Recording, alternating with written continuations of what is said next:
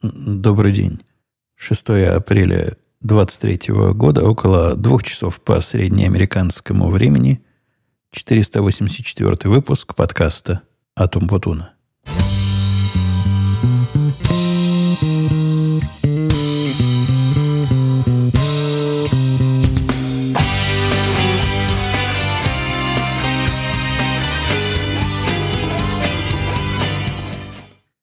По-моему, как-то громковато музыка заиграла, и я в процессе попытался тише сделать. Но, с другой стороны, вы обратили внимание, еженедельный подкаст каждую неделю. Даже, по-моему, меньше, чем неделя прошла с прошлого выпуска. Но это не от того, что я вдруг такой старательный стал, а скорее от того, что, во-первых, завтра выходной, внеочередной, пасхальный, а во-вторых, у нас пауза у нас оперативная пауза на рабочих фронтах, и, честно сказать, работы особой нет. Весь наш проект мы старый закончили, заказчики находятся в процессе его рассмотрения, и тоже они давно уже с нами, то они каждую неделю разговаривали, а теперь последние изменения с тех пор, как получили, наверное, уже недели две-три прошло. Но они совершенно точно разбираются и тренируются, просто ничего плохого пока найти не могут, но они многого понаходили в свое время. Э, много, большая часть, даже больше, я бы сказал, часть из того, что они нашли там вымышленные, и они зачастую задают такие вопросы, на которые, которые ставят нас в чрезвычайно сложное положение. Например, у нас есть старая система, которая определяет, ну, и старая, и новая. Они обе определяют события на рынке ценных бумаг событие вида все вдруг упало или все вдруг резко поднялось. Но ну, вообще вопрос понять, что такое все вдруг упало и все поднялось, оно не такой простой вопрос. Я на это в свое время много усилий положил, чтобы решить, каким образом это сделать. Конечно, вначале пытался с математической точки зрения подходить, то есть оценивать просто распределение вот этих цен во времени и искать неожиданные изменения, и этот подход как-то работал, но туповато. Примерно такой подход был у нас и, и в старой системе. И он тоже долго работал, и, в общем, никто претензий особых не, не высказывал, потому что, когда ты глядишь на 200 событий в день, иди знай, на остальные 12 тысяч бумаг были события, не были события. И если то, что ты определил, достаточно резонно, то никто не задастся вопросом, а что ты не определил. Я же задался этим вопросом, и оказалось, такой математический подход чисто функциональный, то есть приложить функцию, понять, где у нее углы в этой функции, у этого графика, насколько на этих углах э, серьезные изменения. Ну, вот это все, что она делала, он не очень на бизнес-область накладывается. Там разные специфики есть такие. Например, очень частый шаблон поведения, когда с утра э, биржа на открытии резко падает из-за какой-то новости, а новости пытаются всегда давать, чтобы они к утру были. То есть не в середине дня, а к утру. И потом резко падает. То есть поднялась на каком-то слухе, вот решили проблему бессмертия или лекарство от рака очередное изобрели. А минут через 20 опаньки выясняется, что ну, не изобрели. Или бессмертие, но не для всех. И вот с точки зрения математики, попробуй пойми, где здесь тот самый угол, о котором мы интересуемся. Какое событие первично, какое вторично. В, в новой системе я побольше бизнес-знаний заложил. Например, знание того, что это часто бывает вокруг определенного времени, это бесценное знание. То есть я уже не анализирую э, все, все времена в течение дня одним и тем же образом, а могу специальную логику на открытие биржи, на закрытие. Смотрите, я совсем не подумал, что у нас шумно может быть, но я в процессе объясню, откуда шум. И вот новая система определила события как рост. И с моей точки зрения это был действительно скачок. И новость была про то, что кто-то там какие-то результаты какого-то квартала показал хорошие. Старая система определила именно отскок. То есть, когда рынок кинулся покупать, а потом что-то передумал. Ну, часто бывает отскок. И определила отрицательное событие. От этого же весь анализ пошел совсем не в ту сторону, поскольку событие – это всего лишь триггер. по которому мы начинаем понимать, ну, конкретно в этом анализе, а не было ли до, за день, за два, за десять, за шестьдесят каких-то нетипичных действий со стороны заказчика, который, например, готовился к падению цены или к росту цены до того, как событие произошло. И вот в старой системе он, значит, готовился в одну сторону, была бы это преступная подготовка, а в новой системе в другую. И заказчик спрашивает, объясните мне разницу, почему здесь так, а здесь так. И объяснить разницу сложно, потому что нельзя прямым текстом сказать, старая система тут не то определила. Необходимо какое-то такое объяснение тонкое найти, которое, которое удовлетворило бы их э, чувство безопасности, но они же старой системой пользуются. А если мы им скажем, о, она не в ту сторону события посчитала, они явно напрягутся и начнут спрашивать, а какие еще события вы не в ту сторону посчитали, а как мы с этим будем дальше жить, и что нам вообще с этим делать, и какие меры надо принимать. Он, тетка наша с, э, с нашим президентом исключительно ответом на вопросы последнюю неделю занимались, причем таким очень э, дипломатическим. Несколько итераций каждый документ проходил. Мы втроем его обсуждали. С одной стороны, он был, должен быть технически, ну, не то чтобы совсем уж корректный, но близок хотя бы к тому, что есть на самом деле, поскольку иначе мы забудем, что врали. И в следующий раз какой-то не тот технический ответ дадим. Должен рассказать, какая новая система хорошая, и при этом не приговаривать, какая старая система была ну, не совсем хорошая, чего там скрывать. Вот, вот так и живем. А новых проектов в смысле разработки, ну, раз, разве что всякая по мелочи возникает, там, дописать туда-то, реализовать какую-то функциональность, которая, про которую я совсем забыл, что она нужна, она оказывается нужна. Но все оно занимает день-два и не вызывает чувства радости и удовлетворения работы. И такая чисто техническая, простая работа. С другой стороны, наверное, это и хорошо. Потому что тут я перехожу э, к шуму, который вы можете слышать на заднем плане. С понедельника у нас начался ад. Ад адский. А именно проект «Построим ванну мастеров» перешел в свою активную фазу. Я в прошлый раз говорил, что приходили чуваки, которые все сломали. По-моему, говорил, да, все разломали, вынесли ванну, полностью разрушили. А с этого понедельника пришли специалисты. То были такие чернорабочие. Интернационал. Да-да, рассказывал про интернационал. Нет, здесь же люди одной нации пришли, все поляки. Целая, целая их куча, и они такие, знаете ли, старательные. У меня ведь есть опыт с другими контракторами, которые делали третью на первильскую студию. Вот эти рядом не стояли. К, к сожалению, они из тех, кто рано встает, ну, тем же подает, Бог подает, кто рано встает, они приходят к нам до 7 утра, но терпеливо под дверью ждут до 7 утра, только потом звонят. То есть их рабочий день начинается в 7 утра, и строго в 3 часа заканчивается. Восьмичасовой такой рабочий день, если я не перепутал по времени. Да? Получается же 8 часов, наверное, если с 7 до, до 15. Ну да, наверное, 8 и будет. Вы можете догадаться, что весь мой жизненный уклад пошел коту под хвост. Но в первую ночь я вообще глазу не сомкнул, потому что я где-то в 4 после очередного своего рабочего дня пошел спать, а к семи меня уже разбудили, и после этого я спать не мог. Они там стучали, гремели. Э, это процесс очень не, не тихий. Сегодня относительно тихий день, но и то вы можете слышать, как время от времени какая-нибудь дрель сверху взрывает.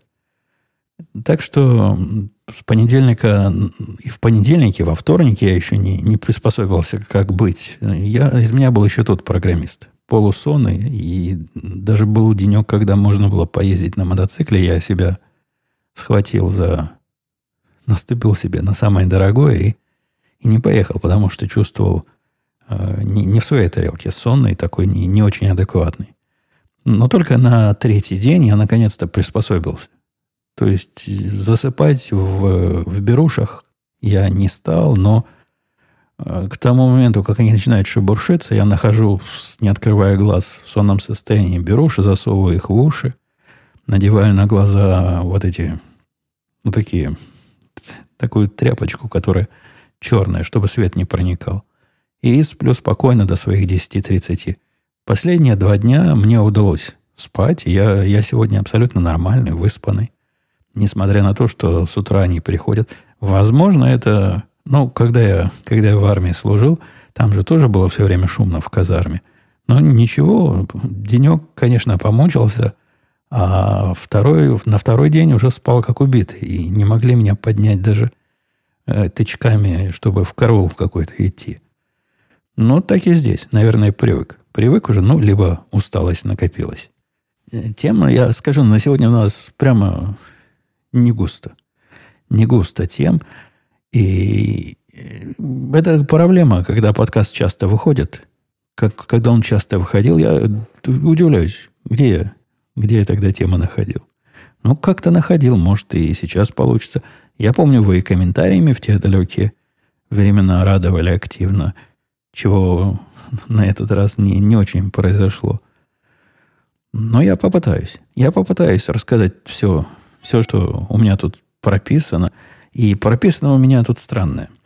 Это уже было где-то с месяц назад – Новость не совсем свежая, но, но любопытная. Жена купила по случаю... Ну, дефицит выбросили в магазине из-под прилавка. Не, не дефицит. Просто раньше она мимо этого проходила. Если за кусок мяса просят 100 долларов, как разумно э, считала моя лучшая половина, то вряд ли он будет настолько, сколько, в 8 раз, там, в 7 раз, в 5 раз лучше обычного куска мяса, чем ну, на что деньги намекают. Это такое японское мясо из особых японских коров на W как-то называется, или на V, VAU, VIO. Ну, там подскажут, как-то на, на W называется. И вот такой кусок, ну, кусок это не, не, не досказать. Он кусище, здоровый кусище.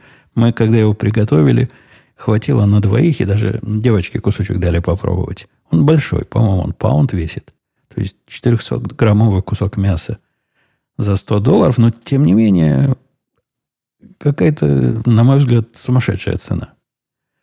Оно, оно такое, не знаю, пробовали вы его или нет. Я, например, попробовал первый раз в жизни, а мальчик в свое время хвалил. Он любитель этого дела, они, не скажу, что часто, но время от времени себе позволяют. Ну, вот и мы себе позволили. Оно мясо, конечно, другое. Несомненно, это не такой стейк, как обычные стейки, что я жарю. Я не скажу, что он в пять раз лучше по качеству, но он какой-то другой, интересный. А, во-первых, очень жирный, во-вторых, жарится за мгновение, то есть его не, не греть ничего не надо. Мы его всего лишь подержали там сколько минут, 40, под час, наверное, чтобы он до нормальной температуры комнатной дошел, и потом буквально две минуты с каждой стороны, и все готово. А, такое нежное, жирное, повторюсь. И своеобразный вкус нам, нам всем понравилось. Жена собралась и на следующей неделе купить аж по куску на морду населения, то есть аж на 200 долларов. Но, похоже, забыла о своих планах, либо, либо передумала. Так что второго подхода пока не было, но я, я надеюсь, что будет. И быстренько перепрыгивая с темы на тему, у меня, у меня тут э, с микрофоном, в прошлый раз я рассказывал, что пробовал экспериментальный микрофон, вот с тем неэкспериментальным неудача была Два раза. И когда один раз это ну, бывает, а когда два раза одно и то же, то наверняка что-то в консерватории не так. И я купил интересный новый микрофон, в котором несколько обзоров видел, и обзоры были все восторженные. Когда восторженный обзор, я надеваю свои студийные наушники и слушаю, как же он звучит в этом обзоре в нормальных наушниках, и мне сильно понравилось хороший звук такой. Не то, чтобы э, я не могу такого звука добиться с теми э, микрофонами, что у меня есть. Но это что-то новенькое. Это какой-то другой микрофон. Называется он Earthworks, по-моему. И конкретно этот Ethos назывался, который я приобретал. На вид очень солидный, сделан нормально. Цена для микрофона не очень уж дикая. 400 долларов он стоит. Это для приличных микрофонов вполне традиционная, я бы сказал, цена. И я, по-моему, рассказывал в радио Ти, что я пытался его приобрести. Я его пытался два раза приобрести. Первый раз я заказал на Амазоне. Его как с Амазона доставили. Так я его подключил и минут, наверное, пять наслаждался. Ну, реально, хорошее звучание. А через пять минут он начал трещать. Причем так трещать, не то, что треск где-то на заднем плане, вот как у меня. Мужики дрель включают, что там на заднем плане вам пожужжит. Нет, такой треск, который перекрикивать надо. Явно что-то не так. Я его и к разным приборам, конечно, подключал, и к раз, разными проводами, и пытался разные источники фантомного питания ему давать. Ну, мало ли. Может, какое-то особо ровное питание ему надо. Ничего не помогает. Трещит и трещит.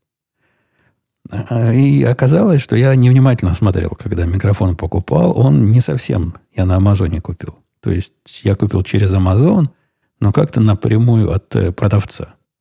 Поэтому отсылать надо самому этому продавцу. И самое смешное, что отсылка не предполагает того, что мне деньги вернут. Там такая странная политика возврата. Сказано, ну мы на микрофон посмотрим и будем дальше решать. Возвращать ли вам все деньги или удержать 20%, но по-любому возврат за ваш счет и, и ждите, ждите, пока будет наше решение. Послал, послал я туда этот микрофон не помню, чем они просили послать, по-моему, UPS. Проследил по номеру, что он к ним пришел. Пошло, прошло 2-3 дня после этого. Не от... Тишина. Никаких реакций с той стороны. Связался с Амазоном, говорю, так и так. Мол, я выслал, они получили. Где мои деньги? На что Амазон сказал, ну, смотрите, там еще мелким почерком написано. Вот у этих продавцов э, время возврата может достигать 30 дней. То есть я должен 30 дней ждать, пока они вернут. Э, чтобы вы понимали, мне не то, чтобы горит, без этих денег я не проживу, да понятно, могу, могу подождать и, и больше пока вернут. Ну, вернут и вернут. Но план же был пойти и купить вместо этого поломанного другой. Но Amazon оказался на высоте в очередной раз. Вот за что? Как бы его не ругали люди за фейковое ревью, которые там есть, за то, что они пытаются а, разными не очень приличными методами свои продукты продвигать, что они воруют идеи от других, при всем при этом, что, скорее всего, такие есть. Нельзя не, не отметить их человеческого участия, поскольку тетка, которая со мной общалась, и которая мне про 30 дней рассказала, когда я сказал, ой, ну, ну ладно, ну раз 30 дней, ну что делать, буду ждать. Она мне сказала, давайте я вам прямо сейчас верну в виде исключения, но имейте в виду, в следующий раз, если вы вот так попадете, то вполне возможно будете ждать 30 дней. И вернула прямо сейчас. Несмотря на то, что а, продавец денег еще не вернул. Я не знаю, вернули они ему уже, но это уже проблема Амазона. Они мне вернули сразу же в этот день. Молодцы и очень с человеческим лицом. После, после этого я на Амазоне уже покупать ничего не стал.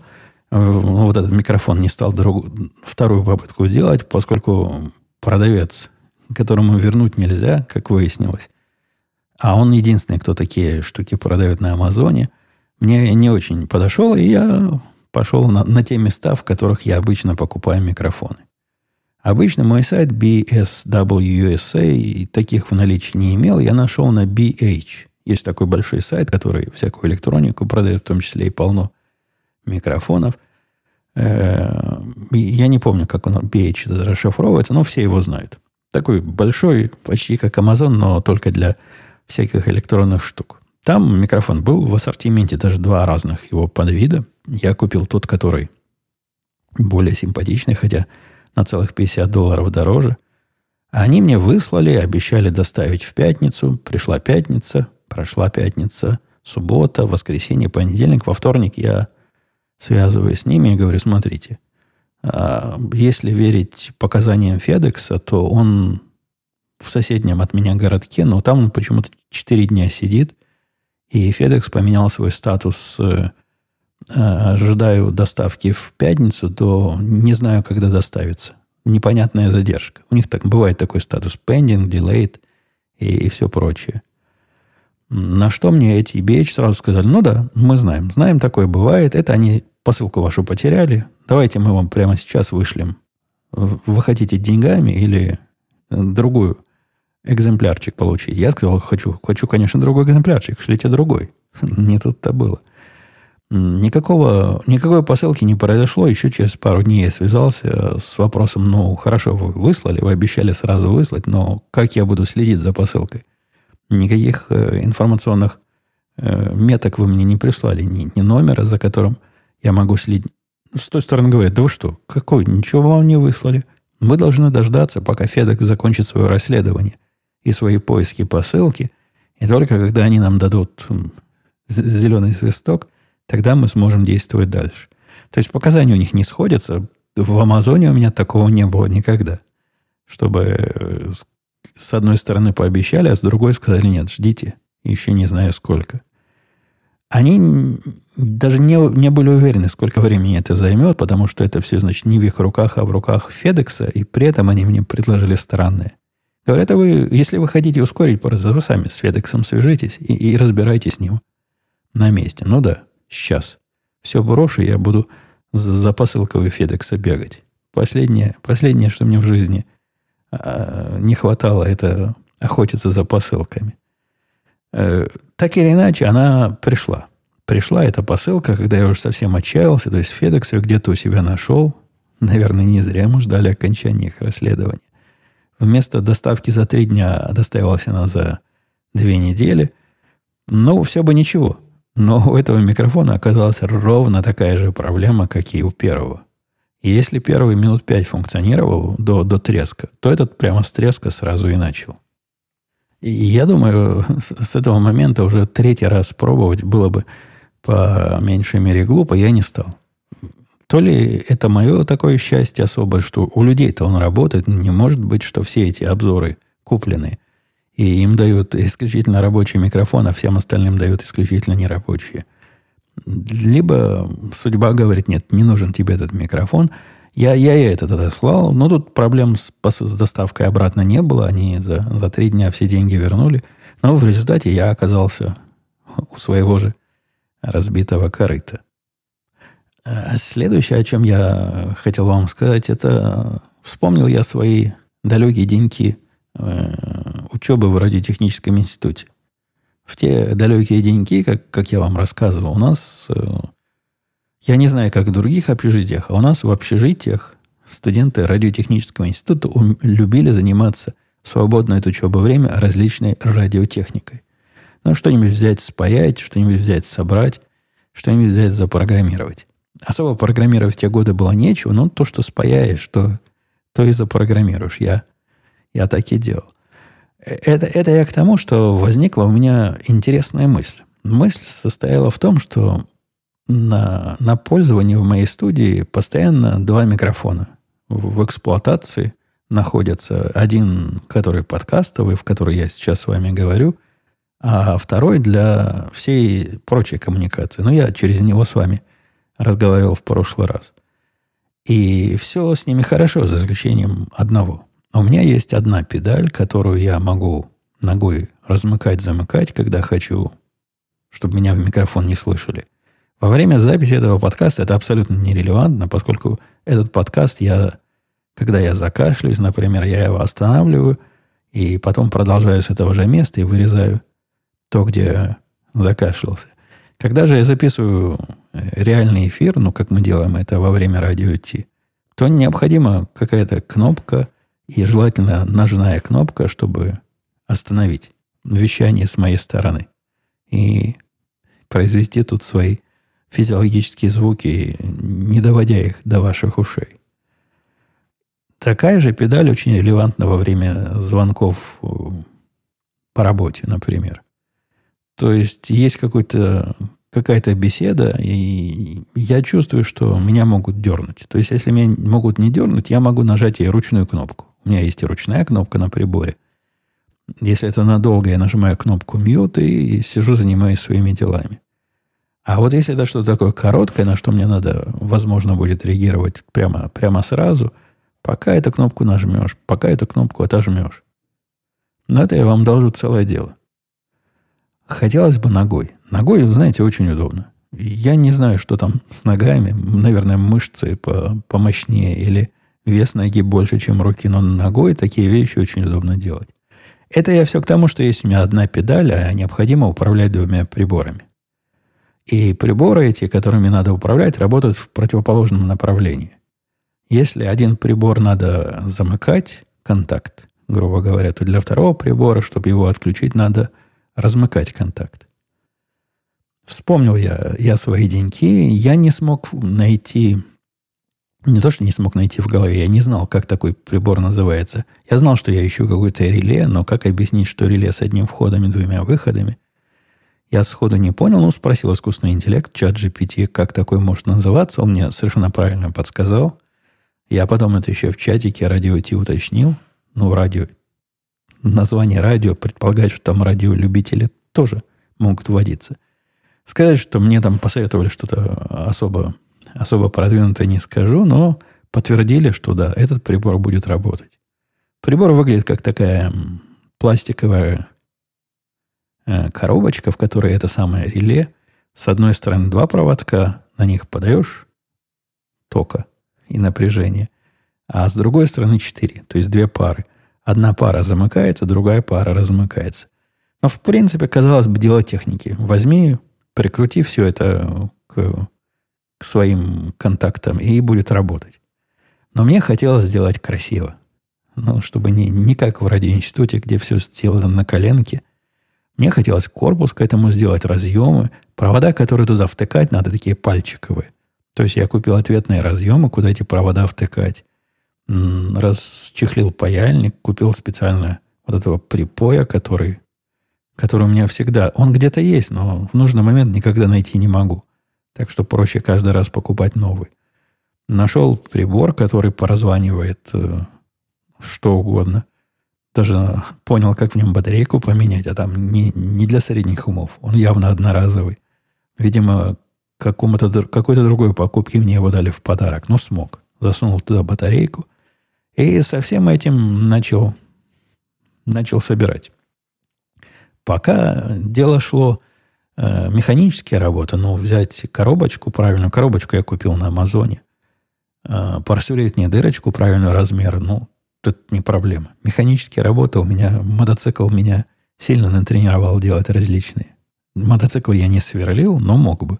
В общем, есть чем посверлить. Все, все это сделал, все переключатели поставил, все вот эти разъемы, клеммы тоже поставил. А вот с пайкой начались проблемы. То ли паяльник у меня не мощный, то ли припой у меня какой-то не такой. Но вышло не особо. Я, я и даже нашел нечто подобие канифоли у себя на хозяйстве. Но, похоже, этот навык паяния у меня немножко подпортился. Ну, так или иначе, я, я смог. Смог себя припаять. Естественно, включаешь, не работает.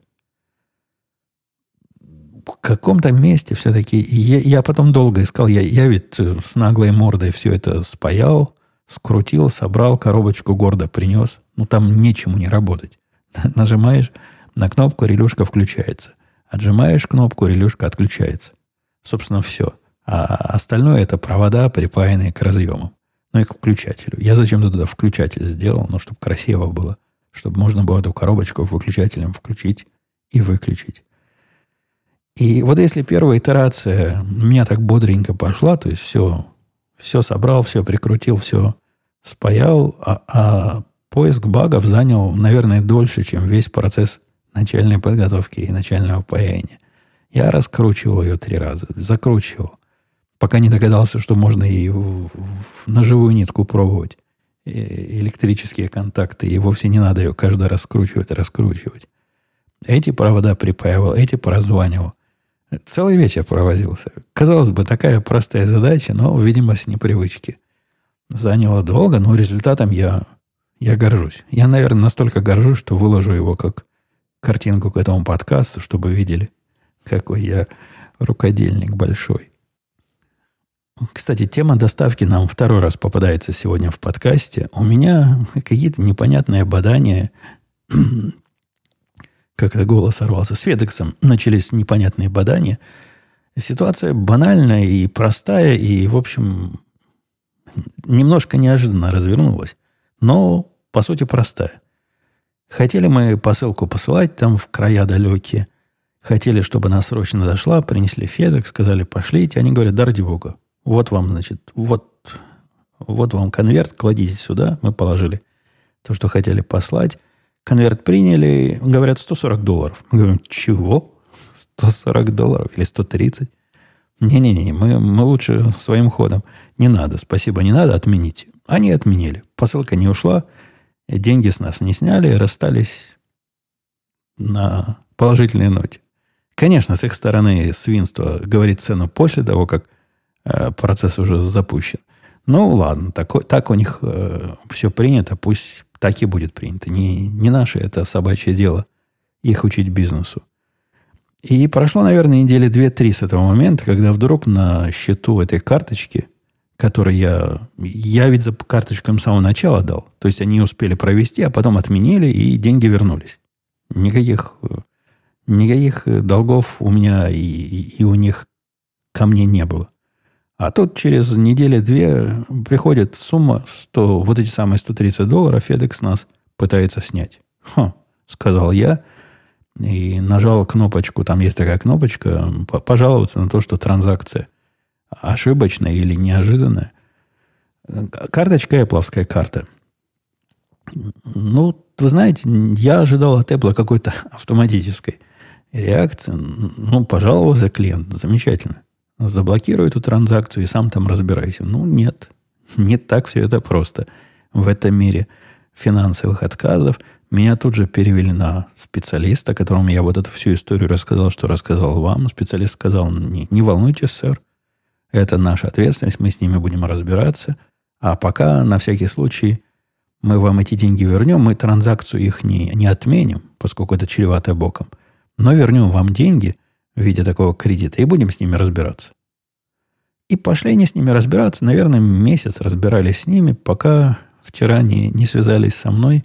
Позавчера первый раз связались со мной, попросили дополнительных документов, причем в таком формальном стиле, что я тут засучил рукава и засунул все их вопросы внутрь чата GPT. Я его уже второй раз упоминаю, но это даже наверняка гуманитарные мои слушатели знают, о чем речь идет. Да? Искусственный такой типа интеллект, э, типа искусственный, который, который умеет тексты хорошо писать. Ну и всякие другие э, вещи со словами и, и буквами производить. Засунул я в этот чат GPT их письмо, сказал, какого вида хочу ответ, в каком стиле. Оно такой ответ написало. Адвокат бы не написал такого ответа. На таком казенном, прекрасно казенном языке, очень в стиле того, как они писали мне. Но суть была в том, что сами дураки, это был ответ для, для не для Apple, а для, по-моему, Goldman. Карточку эту дает через Apple, а они должны были это с FedEx коммуницировать. Хороший, хороший ответ написал. Они прислали уточняющий вопрос. Опять же, я его в тот же самый чат засунул, дал им уточняющий ответ. Красота нечеловеческие вкалывают робот, а не человек. Чем это закончится, я пока понятия не имею. Тут дело не в том, что я пытаюсь тут 30 долларов эти отбить любыми путями, в том, что весь этот процесс немножко странный. И если он будет требовать ну, дальнейших телодвижений, я, наверное, скажу Apple, ну, забейте. Бог с ними, я заплачу здесь 130 долларов. Но пока процесс идет, буду за ним наблюдать. Посмотрим, чем все это закончится. А да, по поводу вот этого самого чата, я вчера получил его премиальную версию. Там же у них так странно, для того, чтобы э, за, за свое право заплатить им 20 долларов, ты должен постоять в очереди. Вот такой дефицит, дефицитный товар. Сколько раз не пытался принести им свои 20 долларов в месяц, чтобы получить более продвинутую, более быструю, более надежную версию, они каждый раз говорили, нет, нам ваши деньги не нужны, идите. Идите в бесплатно, и там мучитесь с остальным плепсом. Я туда и шел, там же и мучился. А вчера ночью вдруг согласились принять мои деньги. По-моему, они до сих пор принимают радостно деньги вкладчиков. Так что получил я платную версию. Не скажу, что она сильно от бесплатной как-то отличается, но на вид явно шустрее, не заставляет каждый раз подтверждать, что я действительно человек, и дает доступ к их новым моделям, ну, то есть к более продвинутым возможностям, что посмотреть любопытно. И да, мне, мне пока потраченных денег не жалко, как надоест. Если это окажется игрушкой, а не чем-то серьезным, то отменю всю эту услугу, а пока, пока она меня радует. Я вижу, конечно, определенные риски для целого ряда профессий. Для своей профессии я не вижу особых рисков. Мы об этом много говорили и в радио идти. Но поскольку здесь же у меня есть и гуманитарная, гуманитарная аудитория, в отличие от радио Тишины, я скажу, что ваши, дорогие мои товарищи и господа, работа у многих гуманитариев может оказаться, по-моему, под угрозой. То есть работа создавания текстов на основе других текстов, по-моему, это то, чем гуманитарии в принципе занимаются. Эта железка справляется просто на ура. Так что смотрите, может быть, вам на что-то настоящее пора переучиться, на какую-то реальную работу, какой-нибудь реальной работой заняться. И я, конечно, шучу. Я, я понимаю, что из гуманитариев есть люди, которые по-настоящему работают. Не, не все там бездельники, нет. Я вовсе не утверждаю, что все там бездельники. И последнее. У меня такое на, на закрытие сегодняшнего подкаста у меня оказался, к сожалению или к счастью, абсолютно пролетарский вкус в часах. Я понаблюдал за собой последние пару недель, какие из моего уже коллекция называется, из коллекции часов я ношу большую часть времени, и обнаружила, что большую часть времени я ношу единственные не механические часы, которые у меня есть на хозяйстве. А именно вот это сейка тайм, тайм чего-то, которая Сайтона, Сайтона называется. Я не знаю почему. Ну да, они... Не страшно в них поехать на мотоцикле, не страшно в них пойти в тир. Ничего там не обломается. Сидят они на руке, просто мой размерчик, и, и, и все мое. Подходят мне прекрасно. Стекло такое, я им уже задевал за косяки несколько раз. Ну, сапфировое стекло тоже крепкое. Но оно во всех остальных у меня тоже такое. Но, тем не менее, браслет я для них поменял. Он стал удобный более чем полностью. Каждый раз я, надевая другие, понося, пон, поносив другие часы, в конце концов возвращаюсь к этим. Так что вкус у меня э, вовсе не, не аристократический оказался в часах. Но есть не нулевой шанс, что они вроде как реплика с настоящих. Есть такой ролик, который также выглядит, также примерно и работает, но стоит в 50 раз дороже, наверное. Может, когда-нибудь Rolex решит, что я их часов досто, до, достоин. Там я тоже рассказывал, их просто так не купить. Надо доказывать, что ты достоин. Если бы они решили, что я достоин, то, возможно, вместо этих часов я бы с такой же радостью носил Rolex, заплатив в десятки раз больше. Не знаю. Не знаю. Но пока, пока они мне нравятся больше всех, и на практике я, повторюсь, ношу их практически все время. Здравствуйте, Евгений, писал Люмпин. Подкаст слушал еще пока что еще недолго, около 25 выпусков, и тема скулшутинг, скорее всего, уже поднималась. Но в свете новых ограничений на владение оружием, которые проводятся в том числе под эгидой противостояния этим инцидентам, Могут ли подобные действия хоть как-то помочь и какое решение данной проблемы видите в принципе? Ведь доступность огнестрельного оружия оказывает на это влияние. Тут как-то сложный вопрос, Люмпин. Тут кто на ком стоял, я не очень понял. Кто на что оказывает влияние. Но будем в процессе парсить это. Э, как соблюсти баланс между правом на владение оружием для самообороны и т.п. и недопущение массовых шутингов не только в школах, но и в других скоплениях людей? Ну, вопрос, конечно, интересный. Вопрос интересный. Я так понимаю, автор вопроса спрашивает, а вот суть как раз не, не в том, кто на ком стоял, как-то помочь и какое решение, а в то, есть ли вот эта корреляция и как соблюсти баланс.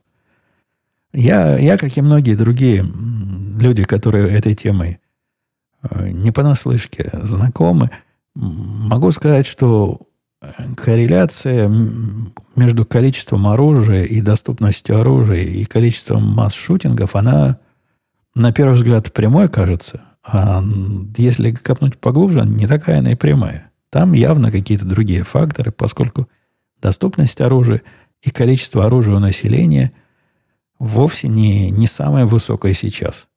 Были тут времена, когда можно было по почте заказать себе, я, по-моему, тоже про это рассказывал, практически что угодно. Тебе почта это доставила бы практически что угодно. И оружие было, в, я не знаю, учили в школах детей стрелять из винтовок. И доступность оружия была, несомненно, выше. С тех пор воды много утекло, и прикручивать нам гайки, вот как раз под эгидой защиты детей, а количество В 50-х годах-то такого не было вообще. То есть это какое-то новое явление мы наблюдаем. Вот эти стрельба в школах, оно совершенно, совершенно нечто э, свежее. Ну, относительно свежее. Я даже не думаю, что... То есть я практически уверен, что не будь оружия, были бы другие способы проявить вот эти патологии, которые, которые массовые убийцы проявляют. Они бы и другие способы нашли. Мне видится, пенять на, на средства, на, на молоток за то, что он раздробил голову, не совсем концептуально, хотя я вполне понимаю, есть такая идея, что а если бы оружия не было, если бы бабушка была дедушкой, то тогда бы посмотрели как. И трудно даже сравнивать с другими странами, которые имеют оружие или не имеют оружия, поскольку проблема тут совершенно явно не только в оружии. Ну, я бы предположил, я ведь небольшой специалист по этим вопросам, что тут какая-то проблема с головами, скорее всего. И решать эту проблему надо со стороны голов, с одной стороны, с другой стороны, со стороны полицейской работы эффективной и трогать, и ограничивать оружие. При этом же вы понимаете, они это ограничивают оружие в основном для законопослушных граждан. То бишь, э, только в мире розовых пони, в стране, где количество оружия на сегодняшний момент больше, чем количество людей, вот это все оружие может куда-то испариться, и мы начнем жить с нового листа, с чистого. Да нет, такого не будет. Все, что они смогут сделать, э, законодатели – это вывести в такое серое правовое поле владения оружием. Но те, которые ненормально идут на преступление, неужели вы думаете, если было им запрещено официально купить оружие, но оно было бы доступно каким-то другим путем, а сотни миллионов единиц оружия на белом или черном рынке, это значит доступно. Неужели бы они стали вот этот закон про правильную покупку исполнять, а уж потом, потом пойти и расстреливать мирное население. Нет, законы, они для законопослушных людей, и они в основном по ним бьют. И законы, которые у нас, например, в штате собирались, я не знаю, насколько это сейчас релевантно, запретить э, бронежилеты. Владение бронежилетами населением гражданским. Почему? То есть сначала запретили владение и приобретение винтовок, а теперь, значит, запретят защиту от этих винтовок. Ну, строго говоря, бронежилеты от винтовки не, не особо защитить, но вы поняли ход моей мысли. Наверняка у них в голове такая идея, что вот какой-то массовый убийца смог бы э, в бронежилете больше настрелять себе жертв. Но опять же, это, это из той серии мы, мы запретим какой-то объект, потому что он раз в год и, и палка стреляет. И если, когда говорили такое про оружие, у него была, был довод, наши любят э, поборники оружия приводить довод в ответ, ну давайте и автомобили запретим, на что та сторона противная радостно отвечает, ну как, в автомобиле есть еще другая функция, кроме как убивать. То вот когда речь идет о запретах, например, бронежилетов, у бронежилетов нету функции убивать. За что его? За что его запрещать? У него есть такой побочный эффект, если тот, кто убивает, одет в этот бронежилет, то его труднее, наверное, остановить. Ну да, но это вовсе его не основная функция. А его основная функция защищать наше мягкое тело от проникновения туда э, чужеродных объектов. Пожалуй, мы видим, пока это дело двигается какие-то две противоположные стороны – но поскольку власти у нас левацкие со всех сторон, и в нашем штате, и вообще в нашей стране, а эти любят, э, любят, чтобы вооружена была только их охрана личная, то есть явное стремление все ограничить, все отобрать и всячески попрать, по, по, по, какое слово, по попирание, устроить попирание наших прав. В общем, нарушить наши права. С другой стороны, поскольку в судах много нормальных сидит судей, и Верховный суд пока наш, то с этой стороны, значит, судебное действие в противоположной стороне, в противоположном направлении, простите, происходит, а именно действует согласно Конституции. И вот эти две силы где-то где на середине сталк сталкиваются. И результат... Я не скажу, что они нейтрализуют друг друга. Вот то, что происходит у нас в штате, это явная регрессия. То бишь, вот таких идиотских законов, как у нас, ну, даже в Калифорнии, по-моему, нет. Как у нас тут приняли.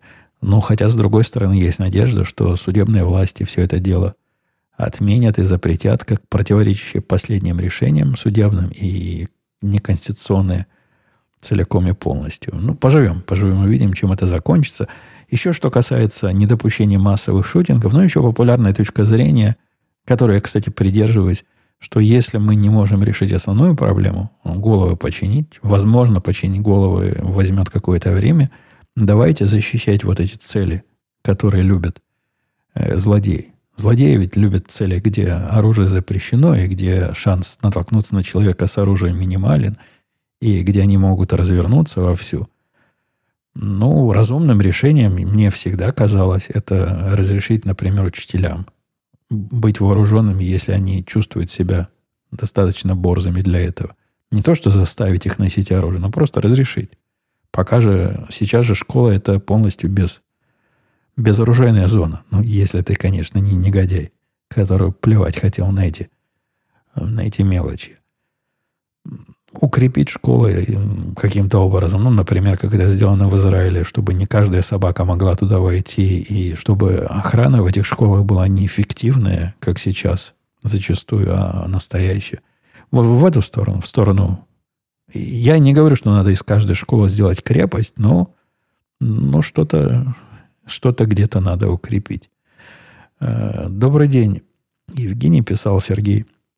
Понравился ваш последний выпуск подкаста. Спасибо. Про коллективную ответственность не, не, непонятно только. Понятно, что нужна. Вам понятно. Потому что русский виноват. Это очевидно даже мне, живущему в России. Непонятен только принцип работы. Как эта самая ответственность должна сработать, к чему она должна привести – чтобы мы подняли восстание. Короче, интересно ваше мнение, а вы только общими словами ограничиваетесь.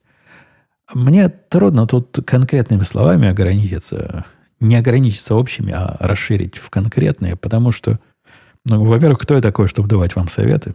Всего лишь какой-то далекий заокеанский голос в ваших наушниках.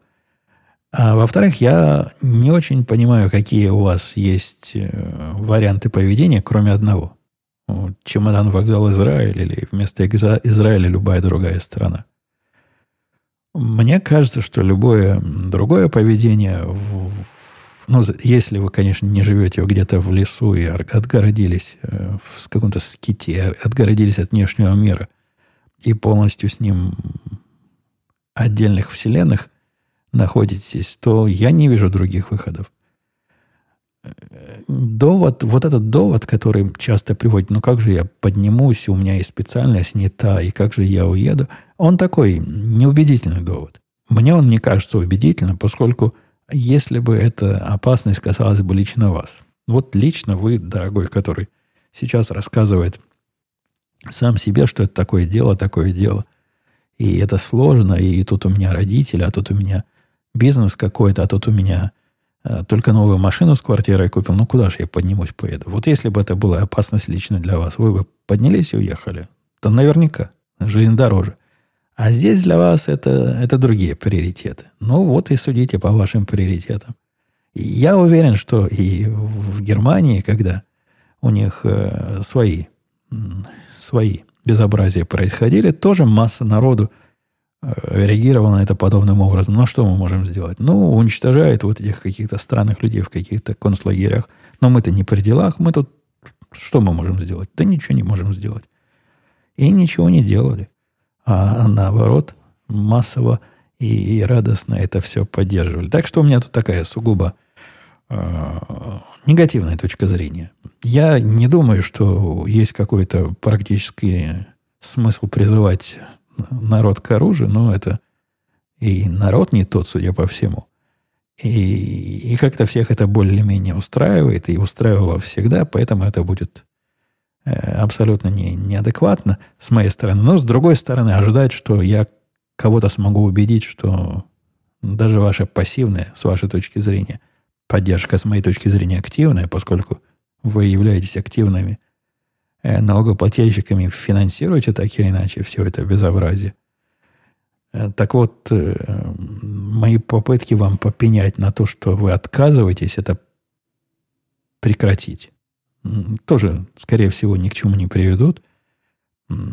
Поэтому я, уважаемый Сергей, на этой, по этой теме немного и выступаю. Ну, что тут зря, зря слова произносить. По-моему, все и так предельно понятно.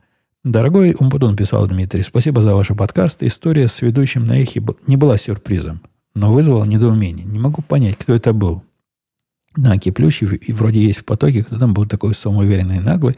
Я, да, во-первых, Дмитрий, я ценю, что перед тем, как выдвигать гипотезы, как многие из комментаторов там стали выдвигать, э, Дмитрий, в отличие от этих многих, ознакомился с материальной базой. Но он сначала проверил, э, есть ли этот э, персонаж, подозреваемый персонаж – уже в списке подкастов, или его нет, он, согласитесь, если он уже есть, то подозревать его в том, что он пришел и попросил добавиться, что еще раз, было бы как-то странно, на, на грани безумия. Многие не, не взяли труда вот это проверить и сразу начали генерировать идеи, смело их постить в, в комментариях. Э, нет, я отвечал в, в чатике нашего подкаста, что я думаю по этому поводу. А чат можно найти, если пойти на сайт podcast.umputun.com. Там есть ссылки на все адреса и явки.